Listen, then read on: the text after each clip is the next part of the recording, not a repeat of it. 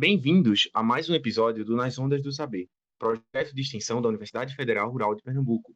Eu sou Matheus Torres e, juntamente com Denise Vilaça, somos licenciados em Letras. Em nossa equipe temos ainda a professora doutora Thaís Ludmilla e a técnica administrativa Roberta Duarte.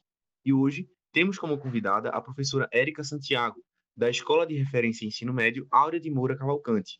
O podcast de hoje vai ser da área de linguagens e o assunto será concordância nominal, algumas regras relevantes para uma boa produção textual. Olá, queridos alunos, olá, como é que vocês estão? Que bom estar mais uma vez compartilhando com vocês agora este novo assunto aí de concordância nominal. Quem está se preparando para o Enem já sabe que redigir textos semanalmente é muito importante para garantir uma boa nota na redação. Por isso, entender algumas regras de concordância nominal é muito importante para garantir uma produção escrita digna de nota 10.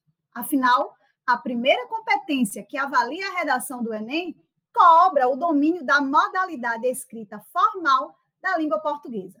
Então, seja qual for a sua trajetória, falar e escrever bem é uma qualidade fundamental. Sua comunicação fica mais eficaz e atraente, chamando a atenção das outras pessoas e ajudando no crescimento profissional. Hoje, vou compartilhar com vocês algumas regras de concordância nominal. Vamos lá?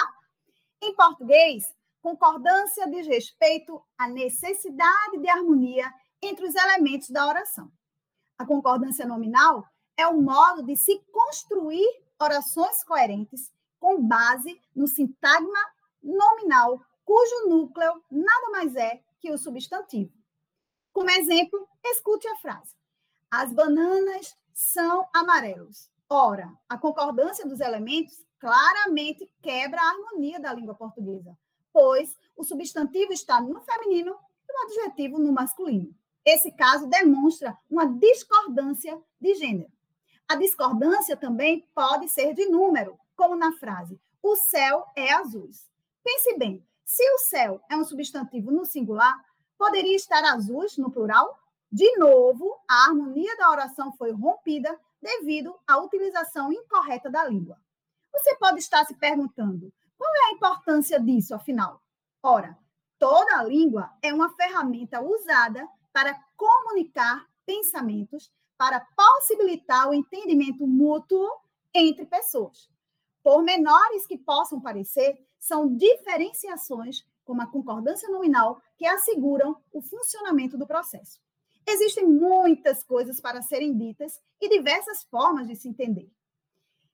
Para garantir que cada significado seja transmitido e compreendido, a gramática estabelece um conjunto de regras para serem seguidas. Sem elas, as margens de erro poderiam crescer e fazer ruídos para os discursos. Mais ou menos como na famosa brincadeira do telefone sem fio. Lembram? Nos estudos gramaticais, de maneira geral, existe uma área chamada sintaxe, que se, que se dedica a controlar a ordem das palavras dentro das frases.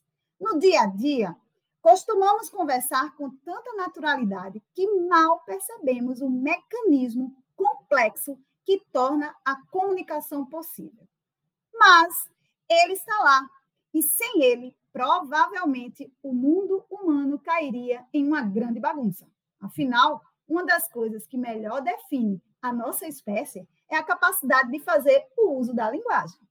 Então, sabendo que a concordância nominal é a relação entre o nome, né, o substantivo, e os seus modificadores, pronome, artigo, adjetivo, numeral, quanto ao gênero, feminino e masculino, e número, plural e singular.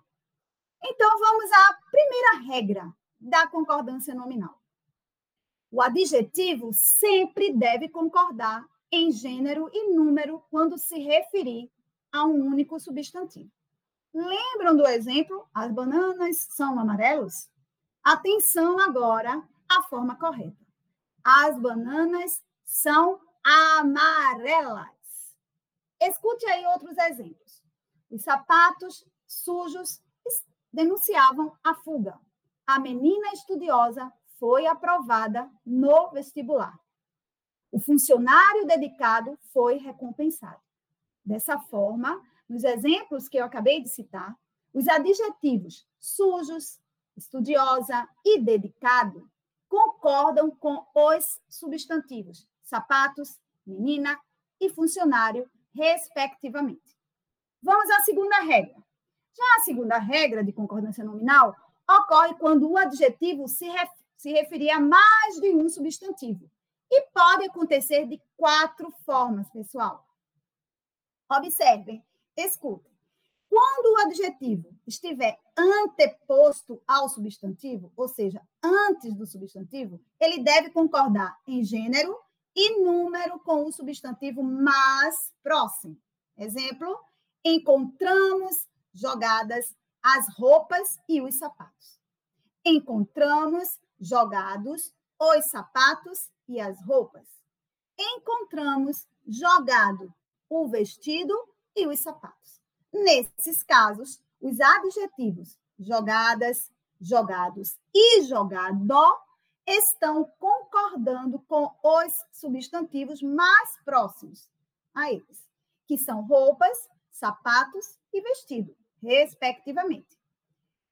Um outro exemplo, quando os substantivos indicarem nomes próprios ou algum parentesco, o adjetivo deve sempre concordar no plural. Ouçam, as divertidas Carla e Aline foram ao evento. Conversei com os cativantes primos e primas da Laura. Nos casos citados, o adjetivo divertidas está concordando com os nomes próprios, Carla e Aline, e o adjetivo cativantes com o parentesco primos e primas. Um outro exemplo, quando o adjetivo estiver proposto ao substantivo. Ele deve concordar com o substantivo mais próximo ou com todos eles. Escutem. O restaurante oferece comida e atendimento maravilhoso. O restaurante oferece atendimento e comida maravilhosa. O restaurante of oferece atendimento e comida maravilhosos. Observem aí que nos dois primeiros exemplos, o adjetivo maravilhoso está concordando com o substantivo mais próximo e no último exemplo, está concordando com ambos. Vale lembrar que quando houver substantivo masculino e feminino, você deve concordar usando o gênero masculino no plural. E quando os substantivos estiverem no mesmo gênero, o adjetivo pode ficar no singular ou no plural.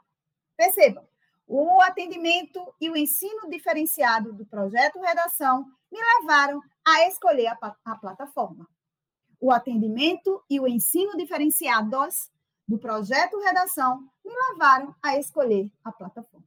Ou seja, nos exemplos citados, os substantivos atendimento e ensino estão no gênero masculino e o adjetivo diferenciado aparece no singular, no primeiro caso, e no plural, no segundo caso. Ok? Terceira regra. A terceira regra, nós temos aqui o que determina as expressões formadas pelo verbo ser e o adjetivo. O adjetivo deve concordar com o substantivo se este for modificado por um artigo ou qualquer outro determinativo. Escute: água é bom para o organismo, por não existir nenhum artigo. Mas, no segundo caso, o artigo a, antes do substantivo água, faz com que a concordância certa com o adjetivo seja boa. Lembrando do verbo ser, que conecta essas duas palavras. Então, você tem aí, a água é boa para o organismo. Ok? Quarta regra, o adjetivo deve sempre concordar em gênero e número com os pronomes pessoais a que se refere. Exemplos. Eu os vi ontem, tristes após o acidente eu as vi animadas com a festa. Nesses casos, os adjetivos tristes e animadas estão concordando com os pronomes pessoais oblíquos, os e as, respectivamente. Quinta regra: já diz respeito a expressões que estejam formadas por pronome indefinido neutro, ou seja, nada, algo, muito, tanto, mais a preposição de, mais o adjetivo. Este último geralmente é usado no masculino singular. Observe. As meninas tinham algo de estranho. Fomos ao parque e não vimos nada de divertido. Ou seja, como os adjetivos estranho e divertido estão concordando com os termos algo e nada, eles ficam no gênero masculino e no singular.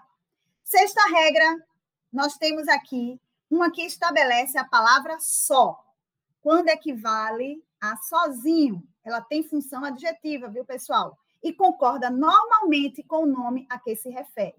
Exemplo: Renato ficou só em casa. Bianca e Carlos ficaram sós no escritório. No primeiro caso, só fica no singular, porque está se referindo apenas ao termo Renato. Mas no segundo caso, fica sós no plural, porque concorda com os termos Bianca e Carlos. E a sétima e última regra que eu quero passar para vocês hoje, compartilhar, é que diz respeito ao substantivo quando ele é modificado por dois ou mais adjetivos no singular. Podem ser usadas as seguintes construções: deixar o substantivo no singular, colocando o artigo antes do último adjetivo, como é esse exemplo agora que eu vou dizer. Admiro a cultura italiana e a japonesa. Ou seja, o substantivo cultura permanece no singular, mas o artigo definido a é colocado antes do último adjetivo japonês. Já no segundo exemplo, deixar o substantivo no plural, omitindo aí o artigo antes do adjetivo. Vamos ver. Admiro as culturas italiana e japonesa. Então, nesse caso, não há artigo antes do adjetivo japonesa, mas o substantivo cultura foi para o plural, concordando com os adjetivos italiana e japonesa.